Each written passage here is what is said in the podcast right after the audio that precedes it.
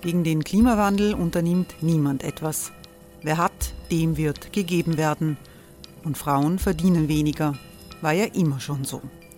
Man ärgert sich und macht weiter. Was aber, wenn nicht? Wir haben eine Idee. Die Falter Arena macht die Bühne frei für Menschen und Projekte, die das Land verändern. Mein Name ist Eva Konzett. Ich leite das Politikressort im Falter. Und am Sonntag, den 26. Mai, veranstalten wir im Wiener Stadtsaal die nächste Falter Arena. Mit dabei unter anderem der ehemalige Politiker und Neosänger Matthias Strolz, Theresa Imre von Markter, Sonja Jöchtel von Love Politics oder Kari Ochsner von Ochsner Wärmepumpen. Machen statt jammern. Wir schauen uns an, wie das funktionieren kann.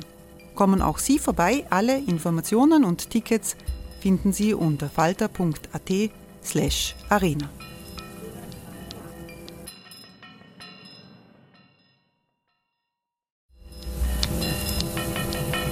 Falter-Podcasts werden durch Werbung unterstützt.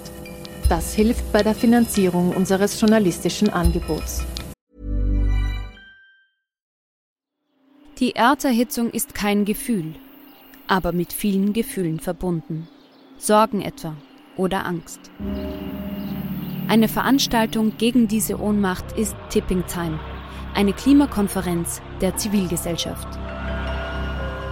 Von 9.5. bis 11.5. findet Tipping Time in Kooperation von Globe Art, Solektiv und Tangente St. Pölten statt und lädt ein zu Diskurs, Diskussionen und Workshops mit namhaften Vortragenden wie Nikolai Schulz und Friederike Otto. Weitere Informationen finden Sie auf www.tangentesanktpölten.at.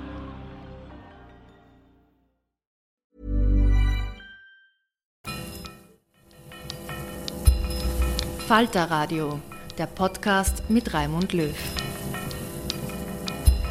Liebe Zuhörerinnen und Zuhörer, herzlich willkommen beim Falter Podcast. Mein Name ist Eva Konzett, ich leite das Politikressort beim Falter. Ich darf heute Raimund Löw vertreten und wir wollen sprechen über etwas Historisches, über globale Mindeststeuern für Unternehmen. Dass es solche geben soll, darauf haben sich die G7-Staaten, also die sieben größten westlichen Industrienationen, geeinigt. Der Jubel war sehr groß. Facebook muss jetzt dran. Die Ausarbeitung steht aber noch aus.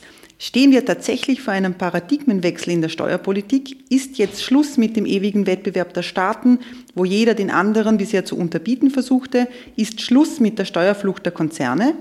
Darüber möchte ich heute mit meinen beiden Gästen sprechen. Ich darf in der Falter-Redaktion sehr herzlich willkommen heißen den Steuerberater und Steuerexperten Gottfried Schellmann. Hallo. Schönen Tag. Und den Chefökonomen der sozialliberalen Denkfabrik Momentum, Oliver Bitschek. Hallo. Guten Tag, danke für die Einladung. Herr Schellmann, diese Einigung der G7 ähm, wurde als historisch bezeichnet von allen. Was genau ist denn da eigentlich geplant? Worin liegt denn jetzt die große Revolution? Die große Revolution liegt einerseits äh, darin, dass man abgeht vom bisherigen internationalen steuerrechtlichen System, dass nämlich nur der Staat besteuern darf, in dem eine territoriale, Anknüpfung gegeben ist, eine räumliche Anknüpfung. Man muss sich vorstellen, eine Betriebsstätte oder Tochtergesellschaft. Jetzt denkt man auch darüber nach und will es zulassen, vor allem für die großen äh, Konzerne, dass auch der Staat besteuern darf, äh, der den Markt zur Verfügung stellt. Das heißt, dort, wo ich die Umsätze mache, der Staat darf jetzt auch einen Anteil am, am Gewinn bekommen und besteuern. Das ist der erste eine Schritt. Und der zweite Schritt, mit dem man sich äh, jetzt äh, einer Einigung nähert, ist eine Mindeststeuer einzuführen. Mindeststeuer heißt, dass die Konzernspitzen äh, dafür verantwortlich sind, dass eine bestimmte Besteuerung von jetzt derzeit genannt 15 Prozent über alle Tochtergesellschaften ermöglicht wird. Und natürlich ist dann der Staat begünstigt, äh, der die meisten Konzernspitzen ansässig hat. Jetzt, äh, wenn wir zum Historischen kommen, diesen Begriff hat auch die ähm, amerikanische Finanzministerin Janet Yellen verwendet. Sie hat gemeint, dass das jetzige internationale Steuersystem, ich zitiere, die Souveränität der Staaten in einer Weise untergraben habe, die echte messbare Folgen für die Mittel- und Arbeiterschicht weltweit gehabt habe. Ähm, Herr Pitschek, bisher war es offenbar ein bisschen so, die Arbeitnehmer, Arbeitnehmerinnen wurden geschröpft, die Konzerne ähm, waren in Pazifikinseln. Warum kommt man dann jetzt, jetzt erst drauf, dass das vielleicht nicht unbedingt der richtige Weg ist? Ich glaube, die, also es ist ja nicht ganz plötzlich, dass man drauf kommt. Was, was jetzt eher plötzlich ist, ist, dass sich die politischen Umstände so ergeben haben, dass jetzt endlich einmal wirklich was weitergeht. Ähm, wir sind ja schon in Wahrheit ähm, seit, kann man sagen, 40 Jahren in einem äh, Steuerunterbietungsrennen nach unten, wo ähm, aufgrund von äh, Steueroasen, Steuersümpfen die Steuersätze weltweit immer weiter nach unten geschraubt werden, also sowohl von den Steueroasen als auch von den unter Anführungszeichen Normalsteuerländern wie Österreich. Also wenn man sich hier anschaut, Österreich hatte 1987 war das letzte Jahr, wo wir einen Steuersatz von 55 Prozent äh, auf äh, Unternehmensgewinne hatten. Heute sind wir bei 25 Prozent. Die österreichische Bundesregierung will das jetzt auf 21 Prozent sogar noch senken. Also ähm, das, das, da fehlen natürlich dann einfach Einnahmen, ähm, die äh, wir ganz dringend brauchen als Staat für viele verschiedene Dinge. Und ähm, das ist ja kein, kein, kein neues Problem, das ist ja schon lange erkannt. Ähm, es, es, gab auch schon im Zuge des ganzen öffentlichen Drucks vor einigen Jahren, ähm, wenn, also da gab es die Schlagworte Panama Leaks, Lux Leaks und so weiter, also ganz viele ähm, Veröffentlichungen, die ja dem Ansehen der Konzerne auch äh, geschadet haben, die die Politik unter Druck gebracht haben, dass sie endlich wieder diese Konzerne ordentlich besteuern sollen. Äh, und da wurde dann eben die OECD beauftragt, als äh, quasi Expertenorganisation dieser, der führenden Industrieländer einmal ein Konzept zu entwerfen, wie sowas funktionieren kann. Das hat jetzt, weil die sich zunächst nicht einig waren, auch einmal jetzt ein Jahrzehnt gedauert.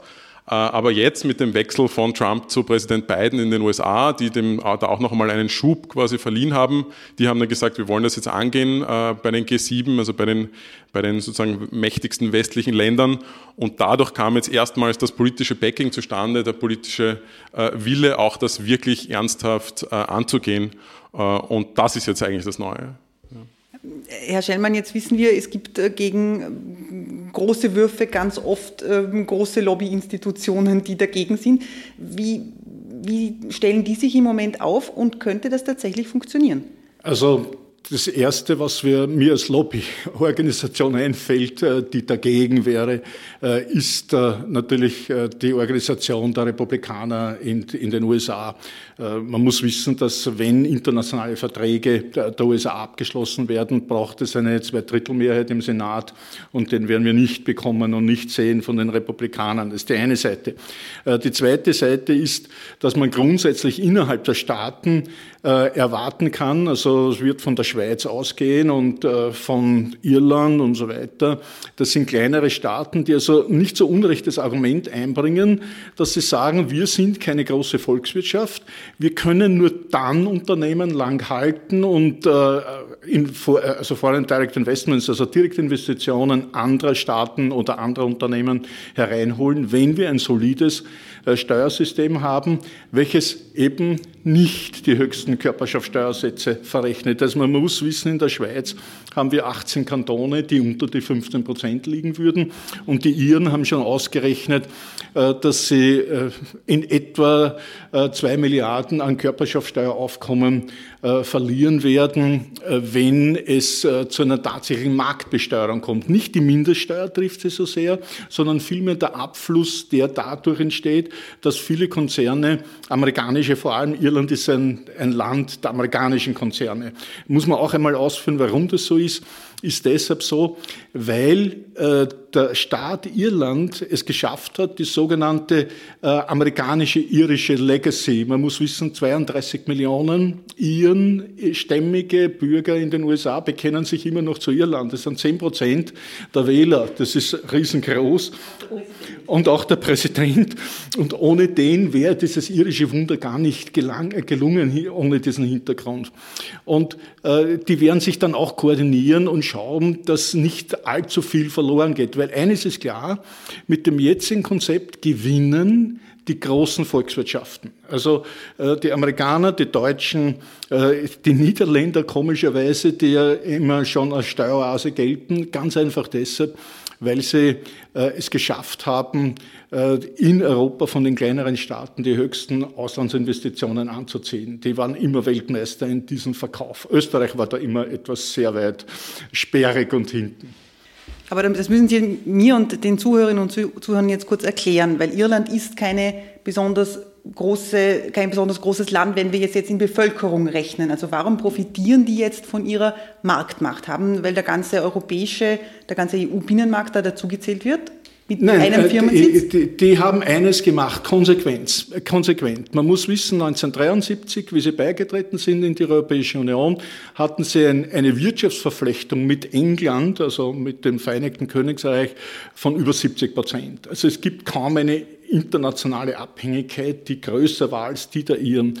Und dann haben die Iren beschlossen und haben gesagt, wir bieten an, äh, zuerst in Regionen, das waren die äh, Dock Areas und die Shannon Areas, wo sie den äh, Konzernen gesagt haben, pass auf, bei uns zahlt ihr 10% Körperschaftsteuer äh, siedelt euch bei uns an, aber wir machen zusätzlich, das ist wichtig, die Steuer alleine zählt nicht, Ausbildungsprogramme äh, und stellen halt äh, Workforce äh, zur Verfügung und wesentlich, von uns aus könnt ihr den Binnenmarkt bedienen.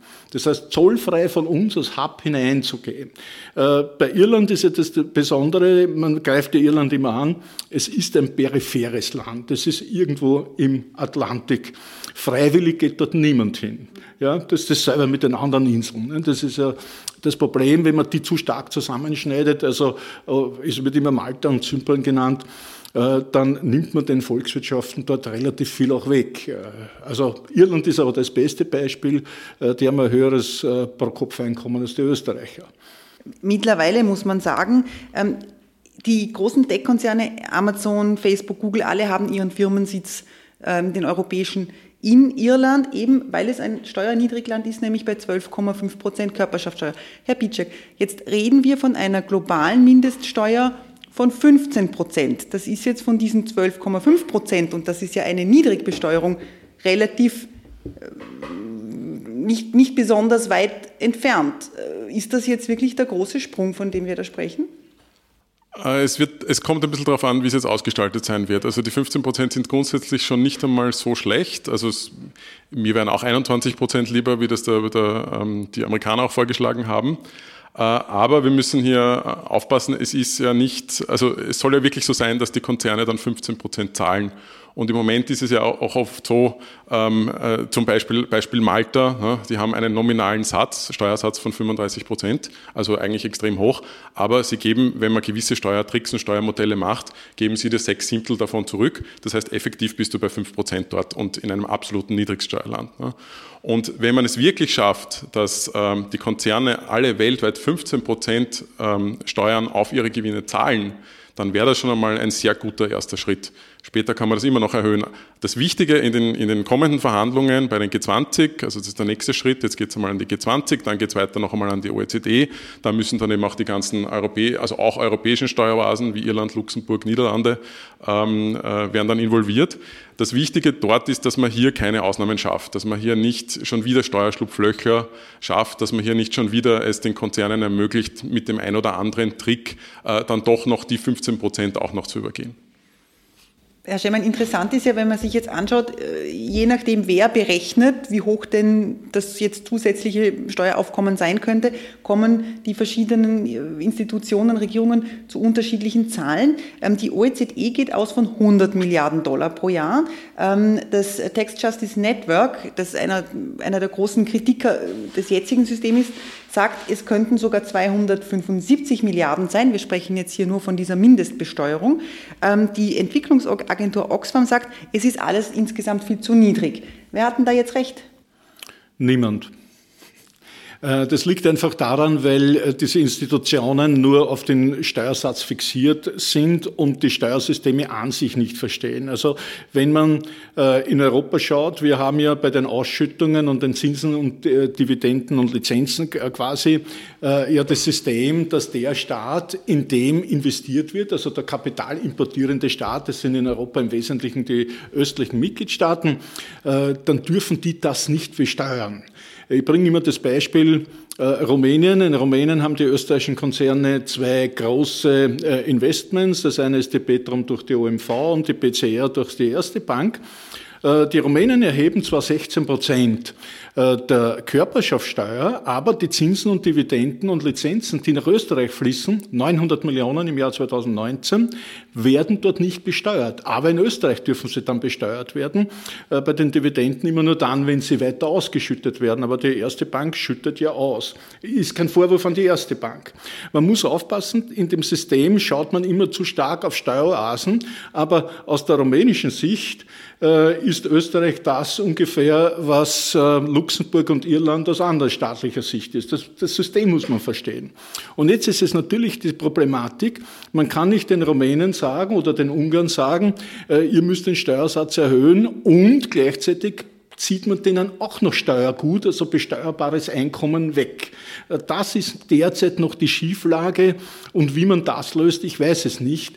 Äh, auf der anderen Seite Oxfam und äh, Tax Justice Network oder äh, die Europäische Kommission mit der EU Steuerberat, also Steuerbeobachtungsstelle, die haben exzessive Berechnungsmodelle. Ich sage es einmal vorsichtig äh, wenn man denen zuschaut, äh, die gehen in die Datenbanken hinein. Da gibt es also bestimmte Datenbanken, wo man dann glaubt, äh, großartige Verschleierungen werden festgestellt. Aber dem ist nicht so. Man muss auch verstehen, dass längst, längst die Staaten ja bisher äh, begonnen haben, ihr Steuergut zu sichern, also ihre besteuerungsfähigen Einkünfte. Also Österreich äh, hat zum Beispiel ein Abzugsverbot für Zinsen und Lizenzen, äh, wenn in Niedrigsteuerländer überwiesen wird. Oder die, die Europäische Union hat ja längst schon Country by Country Reports eingeführt, hat strenge Meldesysteme bei exzessiven Steuermodellen, aggressiven Steuermodellen eingeführt. Also die Konzerne wären schon stark zurückgedrängt und was völlig außerhalb des Radars ist, dass über den Kapitalmarkt derzeit ja ESG ist ja die, das äh, Schlagwort, also Environmental Social Governance, äh, dass über diese Schiene dramatisch viel passiert mit der Steuerehrlichkeit der Konzerne. Also die Japaner haben das schon, den sogenannten Sustainability Report, äh, nur der, der wird verlangt über die Börse. Das ist gar kein Eingriff, ein legistischer, sondern du musst brav sein und die schreiben dort hinein, wir akzeptieren alle Steuerregeln, aber äh, wenn ihr zu viel wollt, müssen wir uns auch wehren. Und bei den Amerikanern kommt es jetzt neu. Das ist eine ganz neue Entwicklung und da wird man schauen, was das auch bewirkt. Herr Pitschek, wer profitiert und wer nicht? Ähm, ja, also ich glaube, da muss, muss, man mal grundsätzlich sich überlegen. Also einerseits ist es so, dass die Konzerne immer noch ähm, sehr undurchsichtig agieren, äh, was ihre, also sie machen wirklich nur das Minimum, sie verschieben immer noch sehr mit Verrechnungspreisen, mit Lizenzen, mit Gebühren und so weiter, immer noch Gewinne in, in äh, Niedrigsteuerländer oder Steuersümpfe, je nachdem, wie man es bezeichnen will. Ähm, es gab kürzlich eine Studie auch im Auftrag des EU-Parlaments, die die Universität äh, London versucht hat durchzuführen. Die haben sich wirklich alle Firmenabschlüsse weltweit von allen möglichen Niederlassungen Amazon äh, angeschaut. Und dann sind sie draufgekommen, sie können immer noch kein abschließendes Urteil bilden, wie viel die jetzt eigentlich an Steuern zu zahlen hätten. Ne? Also obwohl sie sich wirklich alles angesehen haben, das ist immer noch extrem undurchsichtig.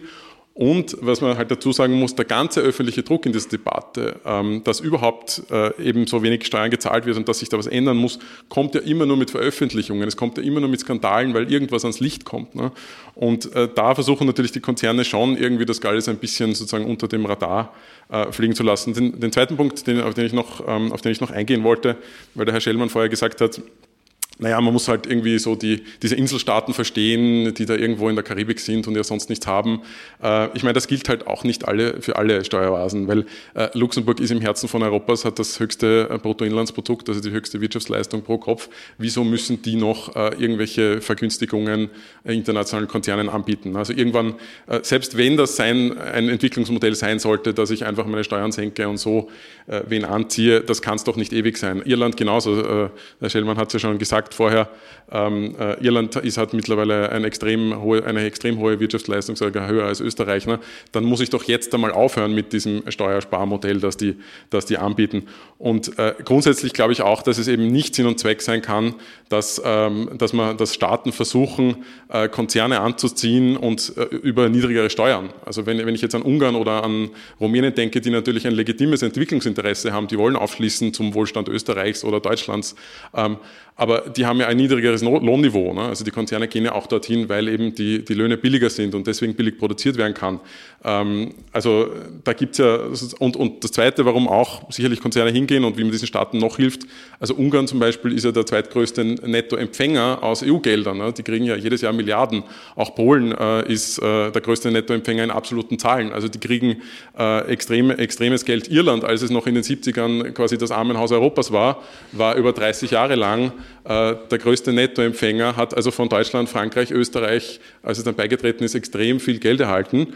Und da muss ich halt dann schon sagen, ist es halt eigentlich nicht legitim, wenn man dann auch noch versucht, mit den Steuern äh, Konkurrenz zu machen und so ähm, alle anderen, bis auf die Steueroasen, also alle anderen Bürger und Bürgerinnen in Deutschland, in Frankreich, in Österreich schädigt, äh, indem man dort die Konzernsteuern niedrig hält. Die fehlen dann bei uns natürlich ganz konkret für Kindergärten, für Soziales, für Gesundheit, für Pflege, auch für die Bekämpfung des Klimawandels. Da fehlen einfach hunderte Millionen und zwar nicht nur einmalig, sondern jährlich dauerhaft.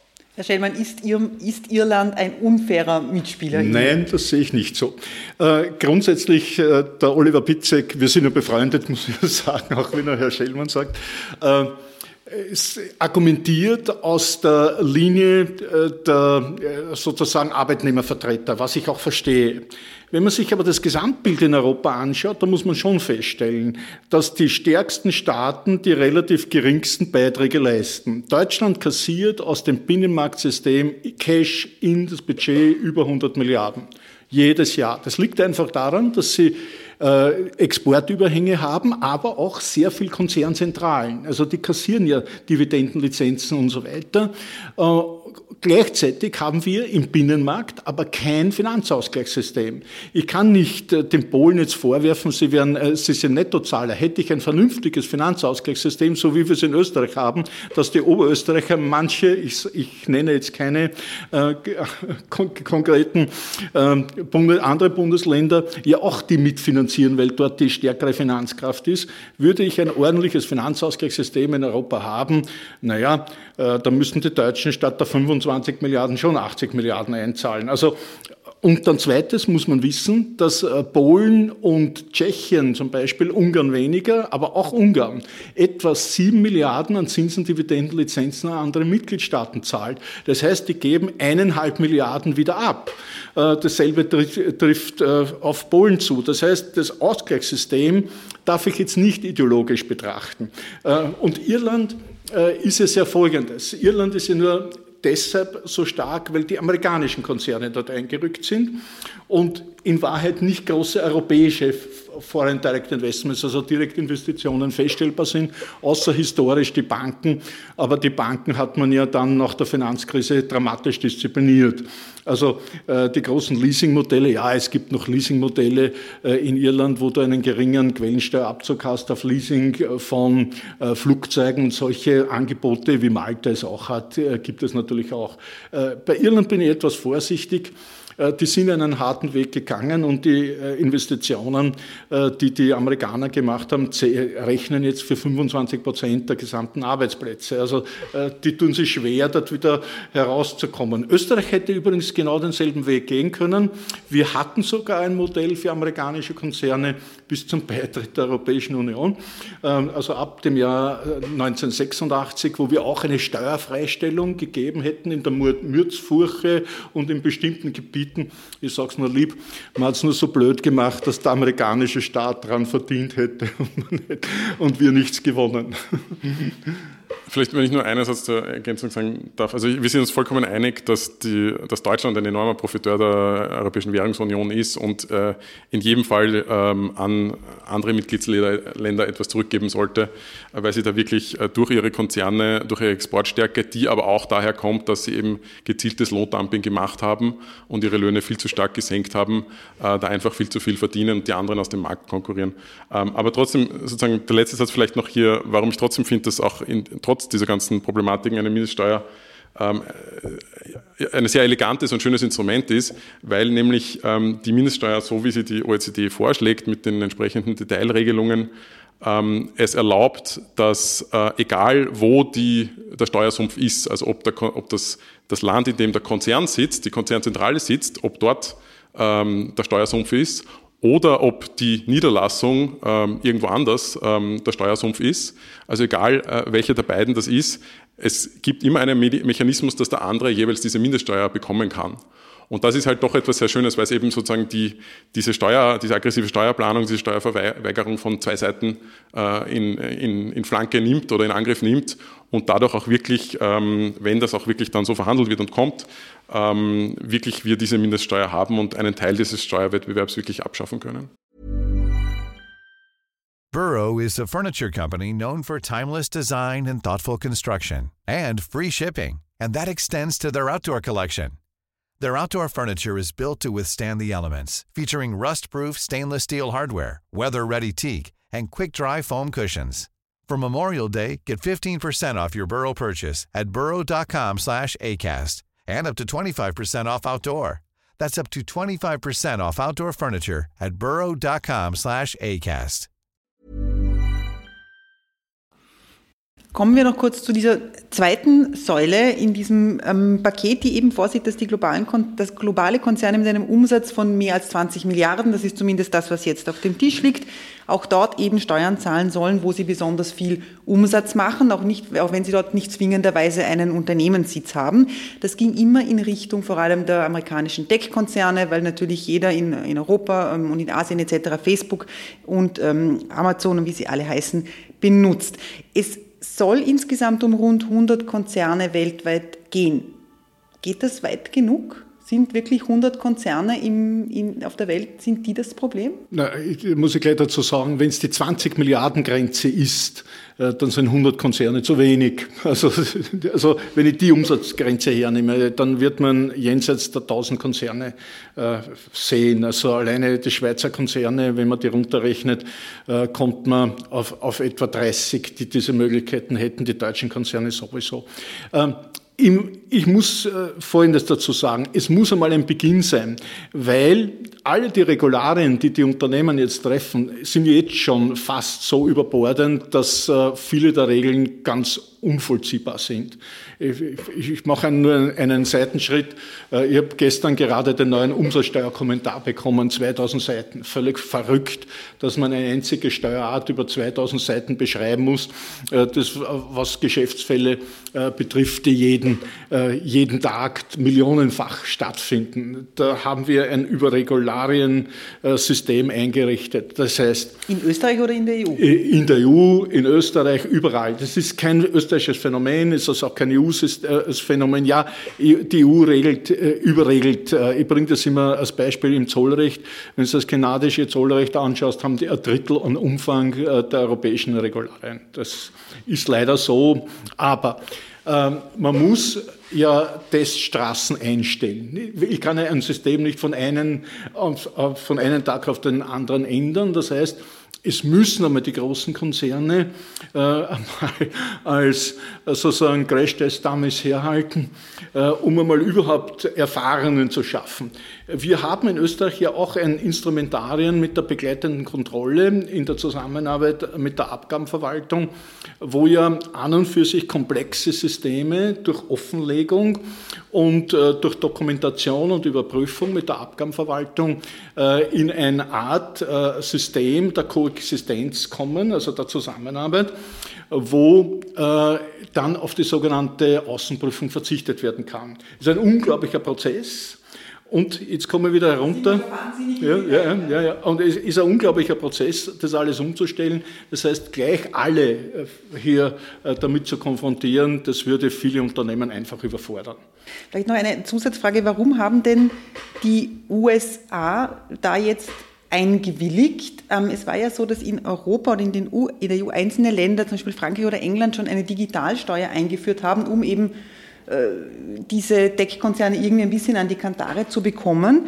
Ähm, die Amerikaner sagen jetzt, okay, wir machen da mit, aber da muss es alle Konzerne treffen, ja, eben genau. auch die Österreich, ähm, die europäischen, die europäischen Pharmakonzerne, die französischen Luxuskonzerne wie Louis Vuitton, Moet Hennessy etc.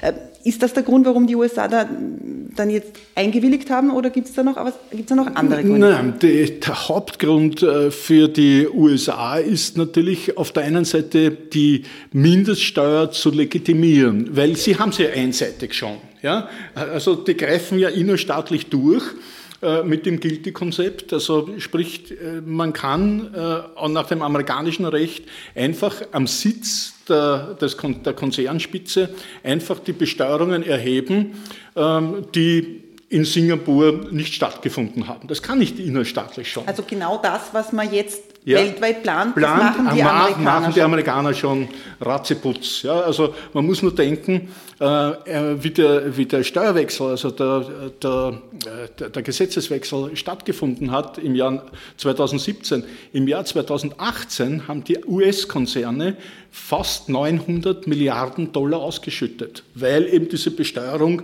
gezahlt werden musste. Apple hat alleine 48 Milliarden nachgezahlt ja, für diese Guthaben. Und dieses System steht jetzt. Und äh, ja, äh, de facto ist es jetzt so, dass äh, man dieses System überwindet und als allgemeines System einführt. Was heißt, die Amerikaner wollen, dass das, was Sie jetzt schon die ganze Zeit machen, alle machen müssen? Ja. Ja, ich glaube, wir sollten nochmal einen Schritt zurückgehen und nochmal erklären, ähm, was ist denn, wie funktioniert überhaupt diese Gewinnverschiebung? Ja? Ähm, weil ich glaube, das ist vielen nicht klar. Also man muss sich vorstellen, ähm, es gibt, äh, ein Konzern hat ja weltweit Niederlassungen, ne? also zum Beispiel in, in, sagen wir zum Beispiel in Österreich hat Amazon ein Paketverteilzentrum und liefert da Pakete aus. Ne? Und dann hat es in, in, in, Luxemburg ähm, sozusagen wenn man uns jetzt vielleicht nicht einig, ob das jetzt ein Steuersumpf ist oder nicht, Herr Schellmann und ich, aber, aber ähm, ähm, jedenfalls dort, dort ist halt dann äh, ein sozusagen nicht unbedingt ein, ein, ein, ein, lokales Hauptquartier, teilweise auch eine Briefkastenfirmen sind dann dort. Und was, was passiert jetzt? Ne? Also ähm, die, das, Amerikan das eigentliche amerikanische Hauptquartier von Amazon, ne? also Jeff Bezos und, und seine, seine Konzernchefs, die entscheiden jetzt, äh, wir platzieren unsere Markenrechte für Amazon in Luxemburg. Wir platzieren äh, unsere Softwarelizenzen, die wir entwickelt haben für die Amazon-Website, in Luxemburg. Ähm, wir platzieren diverse Patente und so weiter in Luxemburg. Und dann sagt man, ähm, das ist natürlich vereinfacht gesagt, ne, dann sagt man, ähm, jetzt muss der österreichische Ableger äh, entsprechende Gebühren zahlen. Und für diese Patente und Lizenzen und so weiter und so fort. Und gerade Digitalkonzerne können das sehr einfach machen. Äh, weil da zum Teil gar nicht mehr, bei Amazon ist schon der Fall, aber bei Apple oder, oder Microsoft oder so, muss ja zum Teil gar nicht mehr wirklich eine Betriebsstätte wirklich hier sein. Also da muss ja keine Fabrik da sein, da muss keine Produktionsanlage da sein, da muss ich kein Geschäft haben, wo ich was verkaufe. Und ähm, deswegen muss man, also wir haben ein, ein Steuersystem, das irgendwie äh, vor 100 Jahren oder 200 Jahren sich ausgedacht wurde und wir müssen das jetzt an die digitale Welt anpassen. Und ein Vorschlag, eben wie man das machen will, ist, dass man sagt, äh, wir verteilen diese Gewinne nicht mehr so, wie der Konzern sich das äh, gern herumschiebt äh, unter den gesetzlichen Regelungen, ähm, sondern wir verteilen das so, wo sind denn die Konsumenten zu Hause? Oder wo gibt es denn die Betriebsstätten? Ähm, oder wo gibt es denn ähm, wo gibt es die Beschäftigten. Dass eben nicht mehr Gewinne dort landen in einer Steueroase, wo dann, wie zum Beispiel österreichische Beispiel XXX, XXX, Entschuldigung, dass ich es. XX Lutz. Dankeschön, dass ich es rausbringe. Ähm, die haben acht Teilzeitbeschäftigte oder hatten acht Teilzeitbeschäftigte in Malta und haben aber dort 400 Millionen Markenrechte, also die Marke XXX Lutz, äh, verwaltet. Ne? Und um sowas zu verhindern, gibt es jetzt diese quasi zweite Säule, wo man sagt, man möchte jetzt diese Gewinne anders aufteilen. Man möchte diese Gewinne auch dort halt zuteilen, wo halt der Konsument ist oder wo halt Produktionsstätten sind äh, oder wo wirklich Beschäftigte sind. Und das ist natürlich schon eine große Revolution im, im Steuerrecht. Damit man es historisch richtig einordnet, einer der ersten völkerrechtlichen Verträge, die genau dieses Prinzip äh, vertreten hat, was wir heute angreifen, war der österreich-ungarische Ausgleich im Jahr 1871 über die Besteuerungsrechte äh, der österreich-ungarischen Unternehmen. Ist ja spannend. Das ist eine der Urformen. Und äh, ja, ich bin nicht ganz äh, einverstanden, was der Oliver sagt.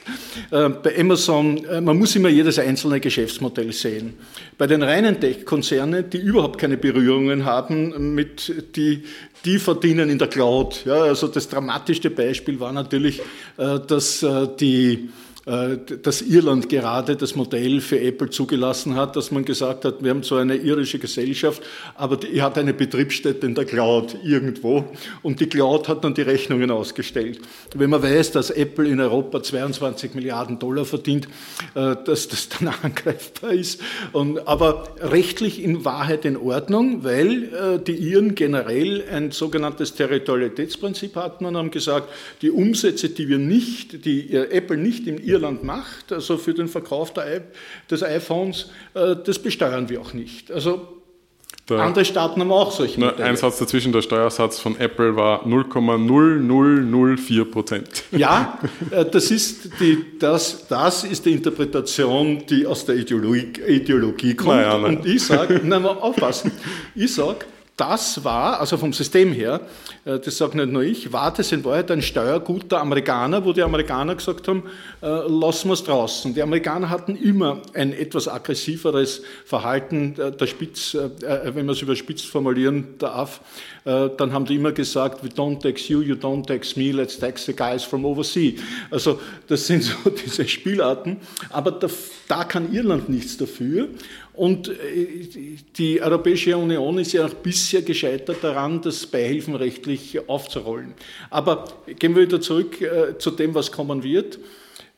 Einerseits haben wir die, den politischen Druck, was der Oliver richtig auch ausgeführt hat. Wir kommen zu den Änderungen, aber man muss gleichzeitig äh, wirklich auch gutieren, dass die Unternehmen und Konzerne selbst über die Kapitalmarktregelungen äh, selbst versuchen, ein ordentlicher Steuerzahler zu werden. Also äh, ich bringe nur ein Beispiel. Äh, gestern hat einer der großen Prüfungsgesellschaften, Pricewaterhouse, bekannt gegeben, sie wollen jetzt mehr als 100.000 Personen in den nächsten fünf Jahren einstellen, um das sogenannte ESG, also Environmental Social Governance. Und Governance umfasst das richtige und korrekte Verhalten im Steuersystem, äh, nämlich Weltsteuersystem. Äh, will man die Leute einstellen, um die Konzerne auch dorthin zu begleiten. Früher haben sie das sogenannte äh, Prinzipalsystem durchgeführt. Das war durch alle Big Four, wie man sagt, das sind die vier großen Prüfungsgesellschaften, wo man gesagt hat, man geht nach Europa aber man macht den Sitz entweder in den Niederlanden. Niederlanden hat fast 900 Milliarden äh, äh, Direktinvestitionen der Amerikaner. Nächst, nächster Staat, und muss man sich auf der Zunge gehen lassen, ist Luxemburg mit 800 Milliarden. Der nächste Staat in der Reihe ist dann, äh, ist dann Irland mit 400 Milliarden. Dann kommt schon die Schweiz mit 240 Milliarden. Und der stärkste Markt, da haben es gerade einmal rund 100 Milliarden in Deutschland Direktinvestitionen. Eine der größten Prüfungsgesellschaften der Welt stellt 100.000 Mitarbeiter, Mitarbeiterinnen ein, damit diese den Unternehmen zeigen können, wie man es denn korrekt macht im internationalen Steuersystem. Herr Pizek, ist, ist das, sehen wir den Paradigmenwechsel oder ist das jetzt nur eine weitere Zahl, die beweist, dass doch möglicherweise einiges schiefgelaufen ist in der Vergangenheit? Ja, das glaube ich schon, dass einiges schiefgelaufen ist. Also wenn, wenn ich mir allein die Geschichte von Amazon anschaue, ne? also die Tatsache, dass die in Seattle in, in den USA ihr Hauptquartier haben, basiert schon darauf, dass dort damals eine äh, Steuervergünstigung gegolten hat, wodurch sie mal äh, zunächst äh, sehr viel weniger Steuern gezahlt haben. Ähm, also Amazon ist ja bekannt dafür, extrem aggressive Steuerplanung äh, zu machen. Ähm, sie sind sonst auch kein besonders, äh, wenn man so will, äh, Vorzeigearbeitgeber. Also sie wurden ja vom, vom glaube ich, Internationalen Gewerkschaftsbund sogar zum schlechtesten Arbeitgeber weltweit gewählt. Ähm, man hat auch in Österreich jetzt vor kurzem gesehen, als eine Razzia der Finanzpolizei in, im Amazon-Verteilzentrum in Österreich einmarschiert ist, ähm, dass Amazon dort, dass interessanterweise beim Lager selbst natürlich keine Beanstandungen waren, aber bei den 133 Subunternehmen, die Amazon ja absichtlich als Subunternehmen betreibt, äh, gab es nur bei drei keine, ähm, keine Verfehlungen. Und also es ist nicht von ungefähr, dass Jeff Bezos der reichste Mensch der Welt ist mit 200 Milliarden Euro, ähm, äh, 200 Milliarden Dollar äh, Vermögen. Äh, und ich glaube, da ist extrem, extrem viel falsch gelaufen. Äh, sein riesiges Vermögen kommt nicht nur natürlich, nicht, auch nicht hauptsächlich, aber sozusagen doch zu einem äh, größeren Teil als uns lieb sein sollte, aus der Tatsache, dass er auf allen Ebenen, also er als Person, aber auch Amazon als seine Firma, einfach äh, weltweit zu wenig Steuern gezahlt hat. Vielleicht zur ganz kleinen ähm, Ehrenrettung von Amazon muss man dazu sagen, dass das meiste Geld, den meisten Umsatz Amazon nicht macht im Verteilerzentrum, sondern mit Amazon Web Services. Also Amazon ist quasi die Cloud, ein, der allergrößte Kuchen in der Cloud weltweit wird von Amazon ähm, als Digital Service zur Verfügung gestellt. Ich möchte noch ganz, ganz kurz ähm, zurückkommen nach Österreich und zu meiner anfänglichen Frage. Wie hoch muss denn dieser Mindeststeuersatz sein? Die Regierung in Österreich, der Finanzminister Gernot Blümel, hat ähm, den Vorstoß begrüßt und hat damit auch gerechtfertigt, warum jetzt in Österreich, wie im Regierungsprogramm schon vorgesehen, die Köst, also die Körperschaftssteuer von 25 auf 21 Prozent gesenkt werden soll. Das hat ihm da quasi eine Argumentationsgrundlage gegeben.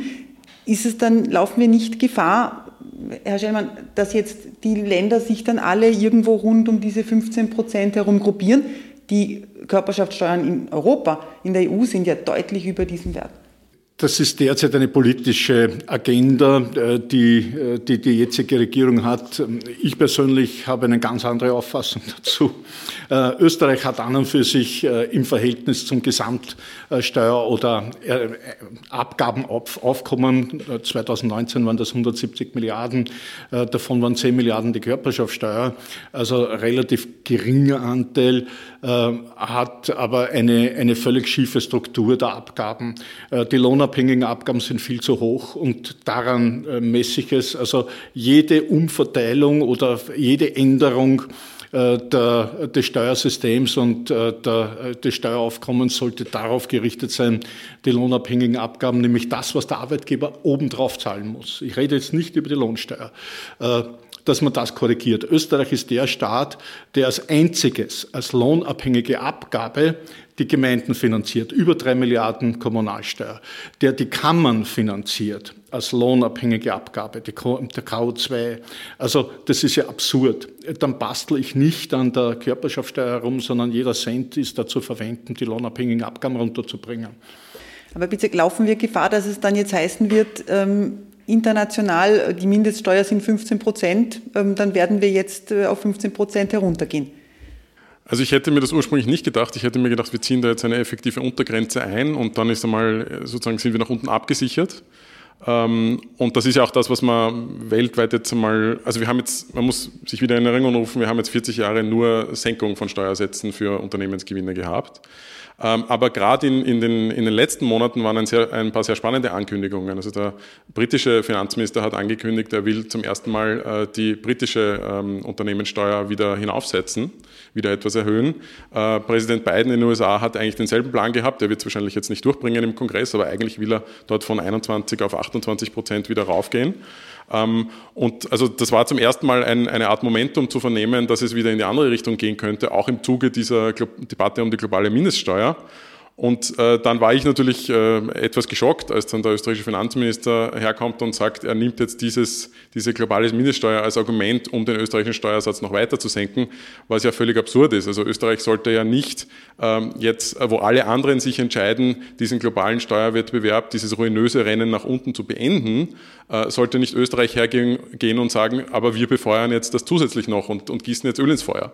Ähm, also das halte ich für den, den komplett falschen Ansatz und ich halte auch das Argument nicht für stichhaltig, weil äh, gerade jetzt, wo ja dann in den anderen Staaten, also wo dann, wenn es wirklich so kommt, wie es geplant ist und dann wirklich 15 Prozent gezahlt werden, dann ist ja die österreichische Körperschaftssteuer und auch die Einnahmen dort viel, viel sicherer. Ne? Also ich, ich habe dann weniger Wettbewerb, ich habe weniger Konkurrenz um dieses Steuergut, um diese Steuerzahlungen. Äh, und warum muss ich dann als Österreich hier jetzt die, die Steuer, den Steuersatz senken? Das macht ja überhaupt keinen Sinn. Ich, ich kann den Argumenten jetzt folgen, aber äh, wir übertreiben ein bisschen immer über die Wirkung des Steuersatzes. Äh, die Europäische Union und Österreich an sich ist ja an und für sich ja schon ein fast repressiver Rechtsraum. Also wenn man diese Regularien, die man tagtäglich neu bekommt, äh, wenn man denen zu folgen hat. Woraufhin ich hinaus will, und das ist auch ein hochpolitisches Thema, das ist sicher die Frage, wie gut ist der Steuervollzug? Und in Österreich muss ich klar sagen, das klingt aus dem Mund eines Steuerberaters etwas komisch, aber wir haben zum Glück eine Abgabenverwaltung, die hervorragend funktioniert. Ich halte sie für eine der besten. Zum Unterschied von anderen Abgabenverwaltungen, also äh, die deutsche Abgabenverwaltung, dadurch, dass sie in 16 Länderverwaltungen aufgeteilt ist, hat äh, diese Vollzugsdynamik nicht. Die Amerikaner schon überhaupt nicht, die Engländer auch nicht. Das heißt, wir haben ja ohnehin schon einen relativ starken Druck auf die Unternehmen, die werden ausreichend kontrolliert. Natürlich gibt es immer Sonderfälle, äh, wie wir jetzt damals, äh, also äh, vor, vor zwei Wochen haben wir das ja gesehen, wo man in Salzburg jemand gefunden hat mit ein bisschen viel Taschengeld. Das kommt vor, aber es funktioniert wenigstens. Aber woraufhin, da bin ich beim, vollkommen beim Oliver, bei den Körperschaftssteuern würde ich nie mehr was drehen, sondern immer nur lohnabhängige Abgaben runter, runter, runter. Wie es in Österreich mit der Körperschaftssteuer weitergeht, wie es in der Welt mit den globalen Mindeststeuern weitergeht, darüber werden wir im Falter berichten. Sie können jederzeit ein Abo abschließen unter www.falter.at. Abo, das war der Falter Podcast. Ich bedanke mich ganz herzlich. Die Signation kommt von Ursula Winterauer. Die Technik hat betreut Anna Goldenberg. Bis zum nächsten Mal. Herzlichen Dank.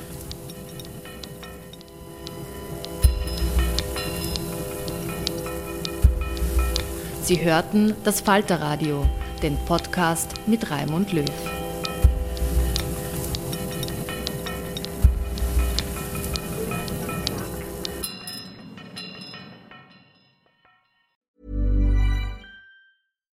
Here's a cool fact a crocodile can't stick out its tongue.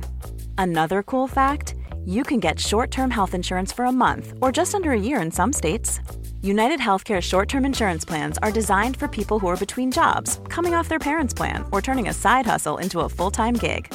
Underwritten by Golden Rule Insurance Company, they offer flexible, budget friendly coverage with access to a nationwide network of doctors and hospitals. Get more cool facts about United Healthcare short term plans at uh1.com.